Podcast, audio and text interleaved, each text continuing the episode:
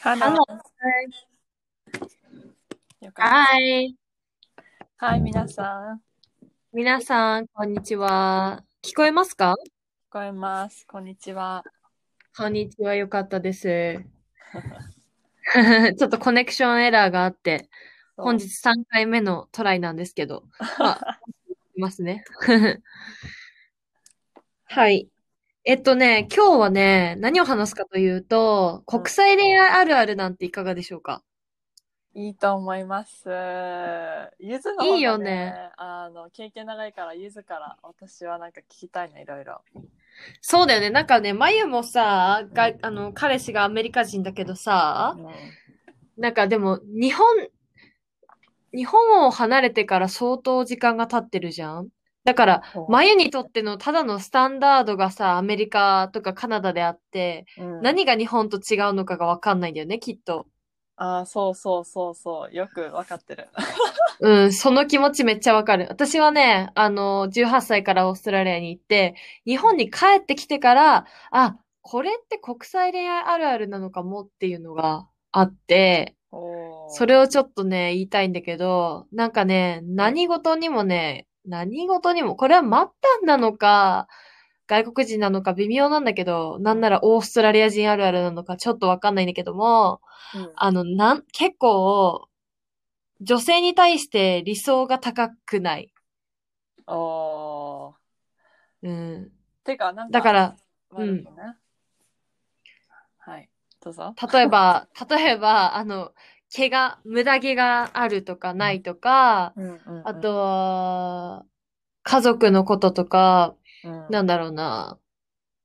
うーん。うんと、例えばもう、男、日本人の男性って、女性は、なんかロリ、ロリ、ロリが好きじゃん。毛がなくて、小さくて、えっと、なんかこう、排泄とかしなそう。そう、少女ね、少女。そう、少女。なんかもうピンクのうんちするんじゃない？みたいなさ。なんだろうな。なんかそういう幻想があるじゃん。なんか、わ彼氏の前では絶対おならしないとかさ。わかる。なんか、もうゲップなんてしてしまったらもう一生の終わりみたいなさ。あるじゃん日焼けしないとかね。日焼けしないとかね。うん。なるほど。あとは、なんだろうな。毎日、髪を洗うとかね。もうそれは、どうだろうね。人間として当たり前と言われたらもうそれまでなんですけど、なんかね、オーストラリア人はう、んあの、結構ね、女子も毛はめちゃめちゃ生えてるし、脇毛も、すね毛も生えてるし、うんそれに対して気にしてるって、そもそもそれって気にするもんじゃないっていう概念なんだと思うんだよね。そうそうなんかそうわかるわかうる。んうん。気にしてないんじゃなくて、そもそも気にするもんじゃないっていうところがあって、わかるわかる。だから、ね、ゆず実は結構脇毛生やしてた、生やしてたわけじゃないんだけど、あの、なんか、まあ冬だし、誰も見なくね？みたいな、えうんうんうん見なくねっていうところで全然、あの、結構長めだったんだけど、うんうんなんかそれをね、ビデオコールで待ったりとかにね、見てーっつって、めっちゃ生えましたーって。ゆずすごい。そうそう、見せたら、なんか、え、いいね、みたいな。あ僕も生えてるよ、とか言っいいて。よ、いいよ。その、そのエンパワーメント素敵。そう、あ、でも、エンパワーしてるつもりなんて別に待ったんじゃなくて、なんか、その、なんだろう、別に気にしてないんだよね。なんか、女性に対するその、うんと、理想像っていうか、幻想っていうか、はいはい。うん、がない。うん。すっごいリアル。なんか、そうなんかうん。理想が高い、高くないっていう言い方、なんていうの高くないんじゃなくて、日本の理想がおかしいだけだと思う。あー。なんかその日本と比べたら確かにオーストラリア人は理想が低いって思われちゃうかもしれないけどでも全然オーストラリア人も理想が低いとかじゃなくて、ただその女性に対してのステレオタイプとか女性がこうあるべきだっていうあの硬いあのステレオタイプ、うん。固定概念がないんだよね。うん、だからそのなんかどんな人でも受け入れるどんな女性でも綺麗っていうのがいいなって思うオーストラリアの。確かに日。本がおかしいマジで。なんか、なんか、マッタンの友達にさ、うんあの、ちょっと太ってる、太ってるって言い方はいいのかわからないか、まあ、太ってる女の子がいるの。で、その子に対して、なんか、親とか親世代の人が、あの子ちょっと太りすぎだよね、みたいなことを言うんだって。まあ、うん結構太ってんだよ。多分うん100キロ近くあるんじゃないかなっていう子なんだけど、へうーん。その子もなんか、そうやって親世代の人は言うけど、でもそうやって言うのってひどいよねっていう会話になるのよ。なんか、そんなこと別に言わなくたっていいじゃんって、この20代のさ、末端世代、私たち世代の子たちが喋ってるわけ。なんかそれを聞くと、なんかすごい、やっぱジェネレーションによっても違うと思うし、なんかそういう寛容だし、それっておかしいよねって話せるところが素敵だなって思う。そうね、なるほど。確かに。うんえ、なんかね、すごく面白くて、なんか、脱毛の話、脱毛っていうか、その毛の話もそうだし、うん。なんか、その、なんかね、あの、ルッキズムって言葉があって、うんうん。それはなんかその女性が、あの、こうあるべきだっていう、女性はこうじゃないとモテないとか、女性はこうじゃないと、あの、社会に受け入れてもらえないっていう考えが日本にはすごく浸透してて、うんなんか。その、例えばこの間の渡辺直美さんのさ、あの、豚って言ったあそれはなんかその女性がなんていうの体をバカにしてるじゃん、うん。そのおちょっと太ってる体をバカにしてる。でもそれって海外では絶対にありえないことじゃん？ー。うん。でも日本で起こっちゃったからなんか海外のメディアはえ日本大丈夫？みたいな。なんかもう心配モードらしい。なんかもうコンサーニングみたいな。うん。なんかね、日本では、なんか逆にその心配されてることにびっくりっていう感じだね。なんか確かにその何？意識高いっていうかその評論家の人とかは、評論家っていうのかな、まあ、表に出る人は、やっぱそういうのおかしいよねって言ってるけど、でもその田舎に住む人とかは、まあそもそもそんなに関心を持ってるトピックでもないし、え、あ、え？みたいな。あ、や、いや、そっか、ダメか。みたいな感じ。日本は日常からねその体に対してのさうんコメントお笑い芸人はみんなこうバカにされてる感じがあるからねそういう風潮がうん。だから OK ってなのなっちゃうんだろうねうん。あとはね、日常会話でも、その、若くっても、年取ってても、おばあちゃんでも、みんな口癖が痩せたい、ダイエットっていうのがめちゃめちゃ強いんだよね。うんだから、例えば、うーん、ダイエットにいいみたいな、お酢を飲むと、なんか内臓脂肪にいいとか、なんかそのダイエット、ダイエットっていう話題がめちゃめちゃ、あの、みんな関心があって、それは別に痩せてる太ってる関係なく、体型もジェネレーションも関係なく、女性みんななんかダイエット、ダイエット、ダイエットってもうずっと言ってるね。うんうん。そうね。なんか、この、なんかこの、こういう話はなんか結構私が入ってるとりあえずのイベントでも話したいなと思ってて、うんそのうん。こういうふうになんかさ、そのダイエットの話もそうだし、経営が沿って沿わないといけないっていうのもそうだし、全部なんかメディアがそういうイメージをさ、作ってるわけじゃん。そのうん広告で毎日毎日目に入るわけじゃん。あ、なんかライズアップのあの広告とか、うんその内臓脂肪を減らそうみたいなやつとかって絶対に毎日目に入ってくる広告や CM があるわけで、うんでそれがもうなんかその女性はこうあるべきとか、なんかあ太ってるのはちょっとなんていうの not accepted by the society みたいななんかその、うん、社会的に可愛くないっていう。そうそうっていうのがなんか作られちゃってなんかそのゆずがさっき言ってたその女性日本のそのモテるスタンダードがその少女うん。守ってあげたくないなる、まげ守ってあげたくなる肌の白い女の子みたいなのが、うん。あのなんかそれはまあ日本のなんていうの私授業でやったんだけどなんかなんていうのあメディアもそうだしあと日本のその低迷してる経済がそうさせてるみたいな。うん。なんかそういう守ってあげたくなる女子を広告なんていうのアイドルとかでそういうふうにこうなんていうのコマーシャライズっていうんだけどなんていうの商品化してって、でそのそうなんていうの日本の男性はそうやって養家族を養わないといけないっていう責任感があるのにうん。あのお金が全然ねその入ってこなくて経済が悪くなっちゃったから。でそれで守れないから代わりにそういうアイドルとかそういう少女みたいな漫画とかにあのインベストしてそれでなんか、あ俺はこの子たちを守れてるんだとかなんかそういう守るえー。存在が、そう守る存在が欲しいんだって。マジ？そこで満たしたいんだ。そうそう。だからそういう少女的なその真っ白い肌で、あ、もうなんていうの、need protection みたいな女の子がモテるようになったのって、その日本の経済のの低迷から。ええちょっとドン引きですね。そう、ちょっとドン引きだよね。しかもそこが経済にも結びついてたんだね。そう、あとまあ、うん、あと、ポリティシャンとかのその政治とかも、歴史とかも全部が絡まってるね。そういう日本のモテるっていうあれには。なるほど。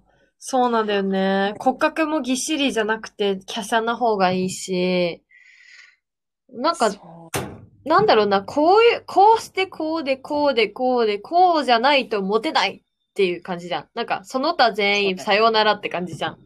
それそれそれ。そうじゃなくて、どんな体型でもいいよねっていうさ、その1位、2位をつけないのがいいよね。そうね。ね。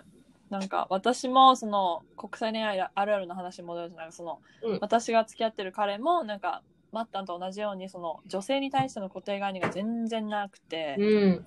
だからこそその付き合ってて楽うん。だし、その眉が例えばその毛の話もそうだしなんか別に毛を私は剃りたくないなんかその足の毛とかうん。剃りたくなくて、うん。でも彼はそれをなんかこうわざと言ってくるのがそのフェミニストっていうのを知ってるからこそなんか、うん。えー、なんか生えてるよみたいに言ってくるけどなんか so what? みたいな。なんか do I have to like shave? みたいな,、うん。なんか I'm not gonna shave because you're not shaving ってうん言って、うん。なんかもしお前あなたがうん。毛剃るなら私も剃るよみたいな。うん。だけどなんか女性にそうやってなんか毛剃らないといけないっていうのを押し付けるのは違うと思いますみたいなことを言うと、なんかもう OK yeah I was just kidding な冗談だよみたいな 言ってくるけど、うん。なんかそういうのとかもなんかジョーク的その多分日本、わかんないけどジェネライズしたくないけど多分うん。日本人と付き合ってたら、えお前それよみたいなまあずっと小学生の時から言われてたから男子になんかえお前めっちゃなんか腕に毛生えてるぞみたいな。ねめっちゃそう言ってきた。まゆしかもいじられキャラだからうんなんか言われて、でもなんかまゆはそれですごくあ剃らないといけないんだと思ってずっと剃ってきたんだけど、でもこっちに来てからあそれはなんか日本のその歪んだ歪んだって言っちゃダメだけどそのメディアから脱毛文化があってみたいなのが分かってあじゃあそんな人もいいんだみたいな。そしたら、うん。それでも全然彼氏もね受け入れてくれるし好きだって言ってくれるしなんかねありのままを受け入れてくれる感じがあるかな。いや、本当になんか、もう精神的に楽だよね。楽だね。なんか、こうじゃなきゃ、こうじゃなきゃ、私は痩せなきゃ、私は毛はあるべきじゃないとかさ、こうじゃなきゃとか、なんだろうな、うん。こんな雑な女はダメだとかさ、なんだろうな、料理は毎日しなきゃダメとかさ、なんかさ、その、こうじゃなきゃダメっていう日本の固定概念でさ、なんか、え、本当にそうなのってさ、みんな考えてないじゃん。なんか思考停止しちゃっている人が多い。なんか、いや、それはそれ。それはもちろんそうです。っていう感じ。なんか本当にそうなのってこう考えたことがない、なかったから、ゆずは。だから、うん。すごく新鮮だし、めちゃめちゃ楽だし、なんか脇毛ってさ、剃るべきなの？いや、別にどっちでもよくないっていう。ゆずは、夏は、なんだろうな、正直、脇毛は人に見せたくないのね。うんうんうん。で、も、だから夏とかね、肌が見えるときは剃るけど、でもそれは自分が剃りたいから剃るって決めてて、みんなが、みんなにどう言われるから剃るじゃなくて、自分が剃りたいから剃るっていう決断をしてる。うーん。おーその通り。いいです。それめっちゃ、I, I support it. あー、thank you. なんかそうね。私もそうだね。なんか脇毛別に夏になったらまあ今足の毛も剃るし、剃るけど、でもそれは私のため。うん。彼にモテたいとか男の子にもっとアテンションもらいたいとかじゃなくって、うん。あと社会に受け入れられたいとかじゃなくて私が好きだからやってるみたいな、うん。そのその意気込みはいいよね。その私が主張、なんていうの？軸になるそうそうそう。私がどうしたいか。うん。そうだからね、そう、だからそういうことが自分、自分の思う通りにできてるのが国際恋愛のいいところっていうか、まあ、うん、国際恋愛なのか、オーストラリア人なのか、アメリカ人なのかわかんないけど、まあ、マッタンと付き合ってて、そこはすごい楽かなって思そうだね、うん。なんかまあなんか一つなんか言いたいのはその外国人って多分私たちが付き合ってる彼たちはみんななんていうの？うーんとプログレッシブなんていうの？進歩的な国から来てるからそういう考えがあるか、あるだけで先進国？先進国じゃなくてあのうんとリベラル like ゲイゲイとかを受け入れたりする。リベラルってなんだっけ？民主党じゃなくて自自民党みたいなことやね。自由。そう自由。自由な国から来てるからであってその外国人っていう一言で言っても韓国人とかそういう、なんていうの？結構政治的な意見がそのうんとコンサーバティブは、えー 保守的？日本,、うん日本みたいにそのロシアとかウクライナとかそういうふうな保守的な国から来た彼たちはまた多分日本と同じぐらい保守的な意見を女性に押し付けるっていう傾向があるかもしれないから、そのまあ外国人って言ってもねあのそうなんだ。そこも絡んでくんのね。いや本当にねなんか多分トルコとかあとイスラム系の彼とかと付き合ったら多分もっと違った経験になると思ゆず、イスラム教の人と付き合ったことあるよ。う。え？あああいつあいつ、K さん。でもあの人、確かになんか、毛はそれって言ってたわ。言ってたわ、そういえば。そうなんかそうロシアとかウクライナとか私も友達男子の友達いるけどその子もすっごくこう女性に対してのあの意見があるね。そう、あとね、なんかね、なんか、え専業主婦がいいと思うみたいな感じだった。なんか、けなんか高校生とかだったからさ、はいはいはいなんかうん。そう、た結婚、結婚したらさ、みたいな感じで喋ってたら、でなんか、いや、絶対なんか専業主婦がいいと思うみたいな感じだったんだけど、え えー、そうなんだ。みたいな、うん、え？みたいな感じだったね。ゆゆずはね。そう、ゆずは専業主婦、専業主婦がダメなんじゃなくて、専業主婦になりたいかどうかは自分で決めさせてって思った。それなそれなうんなんでお前が決めんだよ楽しいよな。え、そう。確かに支配的だったな。今思えば。なるほどね。そうだね。うんだからうちらはラッキーだね。なんかありがたいね。うーん。ラッキー。ありがたいです。ただね、あるあるなのかどうかわかんないけどね、なんかスピリチュアルなことは全然ね、分かち合えない。えー、どういうこと？例えば、なんだろうなうーん。例えば、仏教とか？仏教とか、なんかね、そもそもキリスト教もさ、そんなに信じてないのね、まったんって。無宗教なんだよ。よで、でもまあ、なん、宗教何かと言われたら、まあ家族はまあキリストよりかな、みたいな。でも家族も、その、まあ両親とかもそんなにその、クリスマスにチャーチに行くレベルじゃないのね。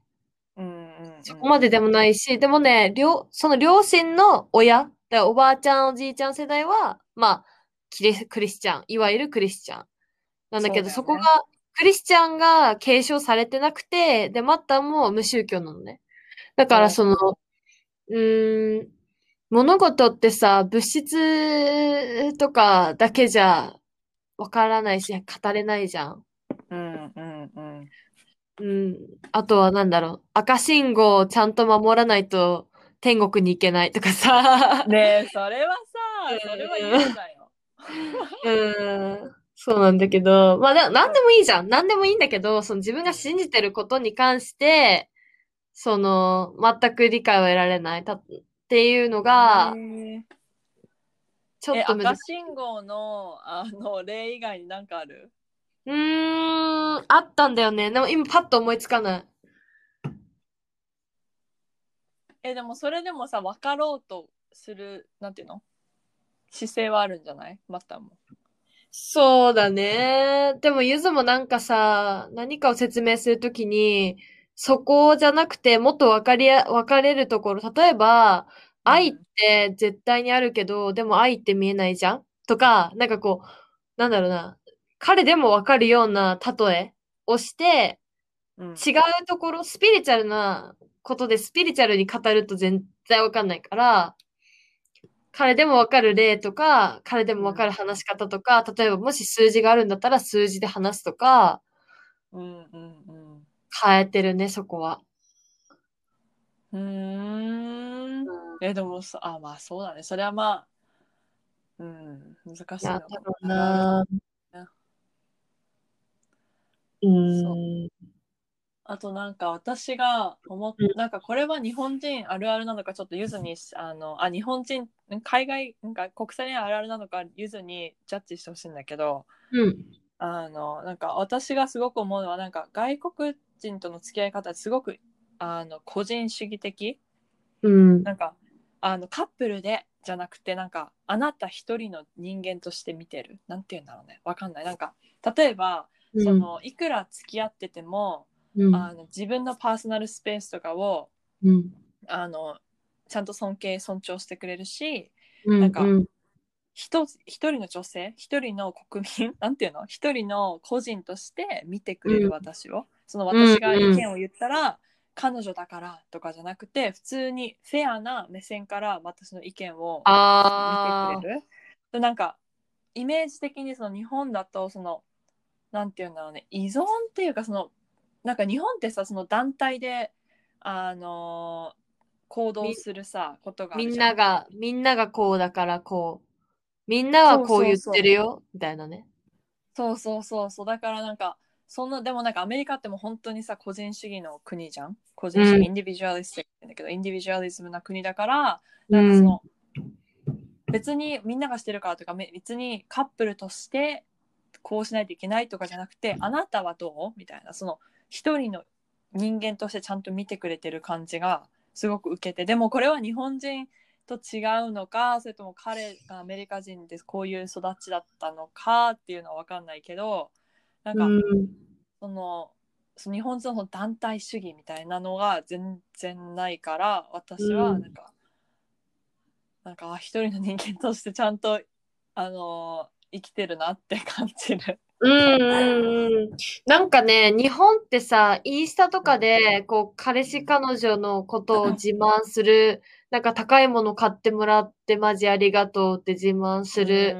なんかマウンティング、カップルであることをマウンティングするポストってすごい多いと思うんだけど、私のその海外、オーストラリアで出会った子とか、海外の子たちってさ、そういうのはなくて、なんかもう、なな、なんかそういうの少ないなって思う。マウンティングしないよね。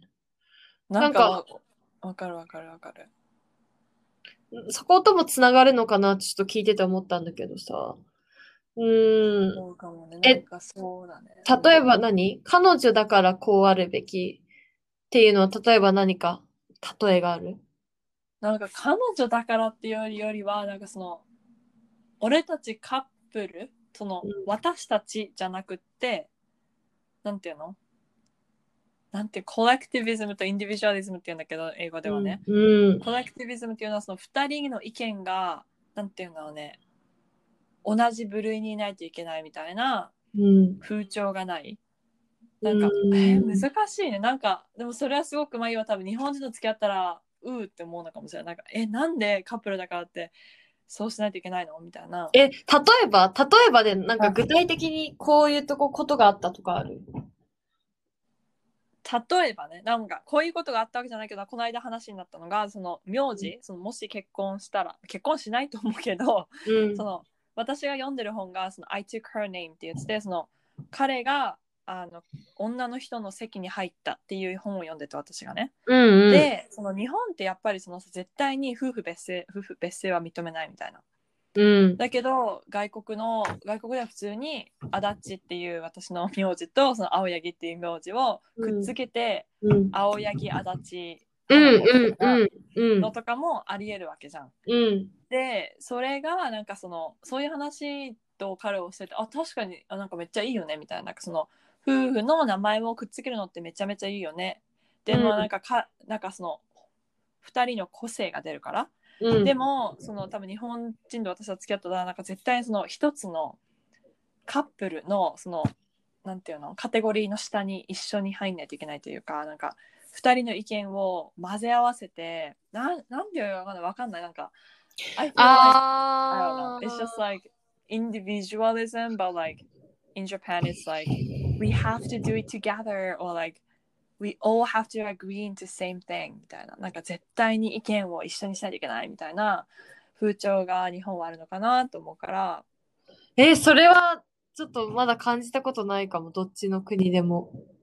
あ本当に、うん。眉眉だからかもしれない眉がすごく意見が強い女だからああ、いい。いや、ゆずも結構意見強いし、ま、マッタも結構意見強いし、でも、確かに、あー確かにゆずは、あの、海外、ゆず将来どこに住むかとか決めたくないのね。定住したくなくて。だから、マッタンはオーストラリアに住みたいけど、でもゆずは日本も行きたいし、いろんな国行きたい。だから、ゆずはいろんな国に住むけど、マッタンはついてきてもいいし、ついてこなくてもいいし、それは自分で決めてね、みたいな感じなのね。でもも日本だったら転勤するなら、まあ、ほとんどの場合絶対夫婦一緒に移動したりとかするじゃん。そうねあとは夫婦移動一緒じゃないとなんで一緒じゃないのってこう周りから言われる？そうそうそういうことそういうこと言いたかっそうね。それはフレキシブルだね。それはいろんな夫婦の形があっていいよねっていう意見が強いし、周りからどう言われるっていうのは確かにあんまりないかもね。たそうそうそう周りからっていうのがさ、多くない？日本って。そう世間体とかねうん。わかりますよ。なんかね、でも世間体ってさ、日本だけなのかなって思ってたんだけど、でもこの、うん。例えばマッタのお友達でさ、19歳とかで、えっと、男の子で子供生まれたとかっていう子がいて、で、その子に対してちょっと親世代が差別的というか、え、ちょっと早いよねみたいなことを言ってるのは聞いたことがあって、うんうんうんうん、だからそれってなんか、あ、日本だけじゃないんだっていうのは思ったかな。なんかその19歳の男の子が悪いとかいいとかそういうことじゃなくて、なんかその周りがなんやかんや言うっていう文化って海外にもあるんだって思った。あるでしょうねうんそれはねちっちゃいコミュニティとかさあとすごく宗教的なコミュニティではああ、宗教ね。確かに。そうえなんかねちょっとなんかね私この間聞いた話なんかちょっとお話ずれちゃうんだけど、うん。宗教でそのさいろんな、まあ、イスラムもあのキリストのそのカソリックとかはさすっごくうん。女性のピュアに、あのうん。フォーカスしてて、うん。絶対に女性はあの結婚するまでその成功しないっていう。そう、うん。成功しない。処女膜も破っちゃいけない。うん。か。ら、まあ、マスターベーションもしちゃいけないみたいあ、な。タンポンもしちゃダメみたいなこと？かな？わかんない。分わかんないけど。う でなんかその、ん。結婚する前に、うん。あの医者にあのチェックしてもらうんだってそのちゃんと処女膜があるかどうか。やば。でしかもそれをさ女性にだけやってさ男性にはまあ男性はまああのチェックするしようがないんだろうけどそれをなんか女性だけやってそんでもし処女膜が破れてたらうわなんか汚い女みたいななるらしくて。なんかもうそれがなんかああなんかそういうやっぱ宗教的になるとやっぱりなんていうの？すごく保守的。保守的、うん、だなって思った。そういうコミュニティもあるからねまあ。いや、あるよやね。ばいよね。え、なんかさ、なんかね、でもね、処女膜ってさ、破れちゃうらしいよ。なんかその、成功だけじゃなくてもさ、走ったりとか、なんか激しい運動で破れちゃったりとかするんでしょ？そうそうそうなのそうなのそうなの。だからねすごくフェアじゃないよね。うん。なんかそれをなんかわざわざ医者にチェックしてもらうってちょっとね、医者に賄賂払うわ、そしたらいい。それしかないわ。うん。で、そういう医者もいいそうだよね。なんか、私はぶ仏教だから、みたいな。あ、全然いいよ、みたいな。なんだろうね。どうなんだろううね。ん。見てもおかしくないそうそう。うん。でも、イスラム教、イスラム教とかはどうなのかな？あれはなんか髪の毛見せちゃいけないとか、顔をさ、結婚するまで見せないとかさ、あるよね。うんうん。そう、なんか、うん、いろんな宗教、なんか私宗教の授業取っててさ、うん。なんか本当に宗教は女性に対してすごくなんていうの差別的っていうか、なんか私のねそのマッタンと一緒に私の彼もすごく無宗教なのね。うん。でなんかその無宗てか宗教に対してすごく批判的な意見を持ってて、うん。なんかあの本当に宗教はあの宗教なんていうの？宗教を作ったリーダーたちそのムハンマドでもいいしそのイエス・キリストでもいいけど、もう本当にそれをいいように使って男性を優位にするような社会を作ったって言っててあ そうなんかさなんかもうなんか bullshit みたいななんか they うん made up the world. They made up the society so that like men can like take advantage of woman みたいに言ってて、え、素敵。はい、コウコさん。コウコさん。でもねたまにうん。コウコさんねそうだね。確かにそういうのはああうんそうだねって思うけど、うん、なんかそういう意見は面白いなって思う。ーん。そうなのかもね。うねまあ私は専門家じゃないからね言えないけどさ何も。うん、でもそこを勉強してるからね、ジェンダー学とかさ。そうですね。そしてさ、やっぱりゆず父とさ、この前喋ってて、で、なんだっけ、海外留学、マイ、マイファーダーね、マイファーダー、ダディと喋ってて、はい。なんか、そう、海外留学、あ、友達してるよ、みたいな。え、どこにいるの？って、あ、トロント大だよって言ったら、え、トロント大？みたいな。なんかすごいびっくりしてて、え、それはめちゃめちゃ優秀だね、みたいな。いやなゆず、ごめん、なんかゆず、トロント大舐めてたわと思って。ごめんね。ねいや、なんか、いや、もうなんか、いや、すごいんだよ。いや、もうなんか、海外留学してる時点ですごいから、だから、そ、その中でどれだけすごいとか別に考えたこともなかったわけ。いや、すごいよぐらいで。え、そんななんか、あ、みんな、あ、そうなんだ。やっぱそんなにすごいんだと思って、ちょっと、すいませんと思った。無知でごめんと思った。えウケる 舐めてたわけじゃないね全。然ですようん。全然ですよ全然そんなことないですいや、めちゃめちゃ優秀ですよ。だから、そこでジェンダー学を、まま、学んでたっていうことはさ、やっぱりそれは、その知識はさ、全国にシェアするべきだね。そうねなんか、うんそうねこのポッドキャストで広げていきたいと思いますうん。あとね、とりあえずの、あの、まゆがやってるそオンラインサロンっていうか、なんだ、コミュニティでも、コミュニティでもね、今回、ジェンダーの話をするってことで。そうなの皆さん4月のね25日の朝10時からうん。で、Zoom でイベントがあるのでうん。興味のある方は私に DM くださいうん。ゆずも参加します。イエーイそう私たちに会えるよイエーイブレイクアウトセッションでね、一緒に会えたら、一緒になれたらいいですいいですね。ねこの前はたまたまだったのかな、まゆと私は。いやたままゆが私が言ったあ まーちゃん。なんかゆうつたんと同じにしてくださいって言って ありがとう。またいつか被れるように。ゆずも頑張る。また次回はどうなることやらどうなることやら。そんな感じですはい、今日もありがとうございました。リクエストやコメントなどありましたらいつでもお気軽に教えてください。というわけはで、See you next time! バイバイ